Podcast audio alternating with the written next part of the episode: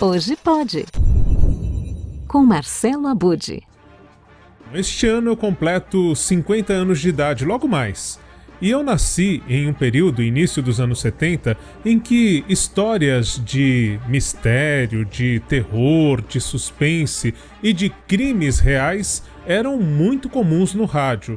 É, a gente tinha, por exemplo, o Teatro de Mistério, lá na Rádio Nacional do Rio de Janeiro.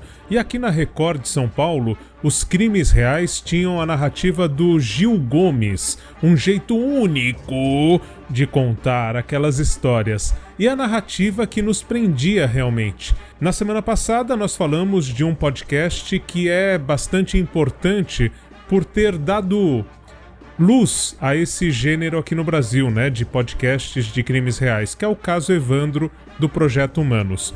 Hoje eu trago uma outra dica, mas que tem uma linguagem diferente, que lembra as antigas séries de radioteatro. Bom, tudo isso porque tem uma plataforma totalmente brasileira, uma plataforma de podcast que está investindo nesse gênero, que a gente chama hoje de audiodrama, o equivalente às antigas radionovelas ou radioteatros, né? Essa plataforma é a Aurelo e a Aurelo lançou no dia 28 de maio, o último 28 de maio, a série A Febre de Curu.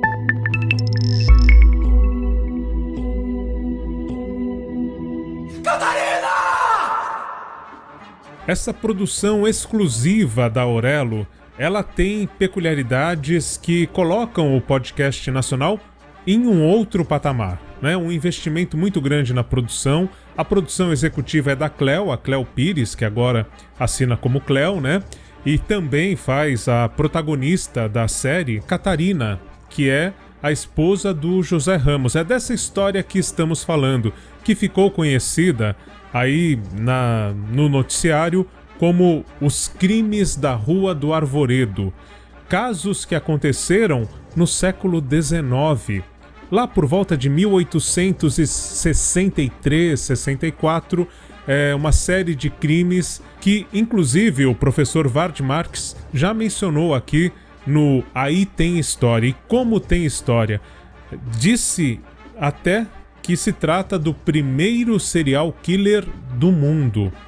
O curioso é que essa superprodução sonora tem trilha original, os efeitos são incríveis, a ambiência acústica, né, como a gente diz, é muito envolvente.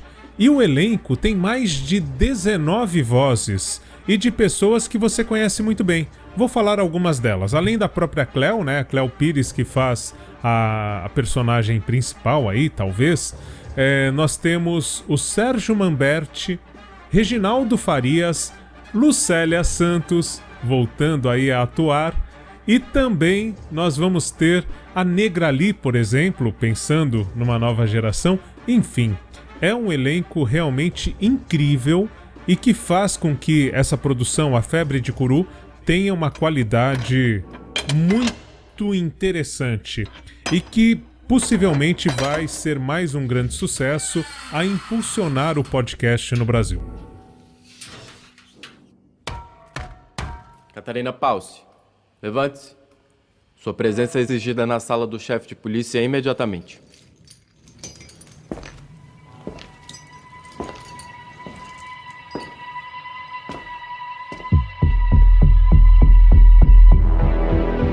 Orelo apresenta A Febre de Curu. Bom, a dica é que você baixe então o aplicativo da Aurelo, tá aí nas lojinhas de celular, você pode baixar no computador também, e lá você vai encontrar a febre de curu. E antes de ir, eu quero deixar mais uma dica importante.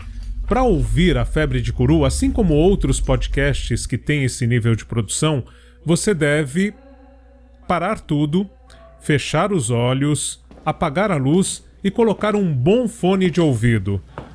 Tem quem diga que se você não fizer isso, é a mesma coisa que ir a uma sessão de cinema 3D e não usar os óculos adequados para acompanhar aquela produção. E na próxima semana eu volto para revelar mais mistérios da podosfera brasileira.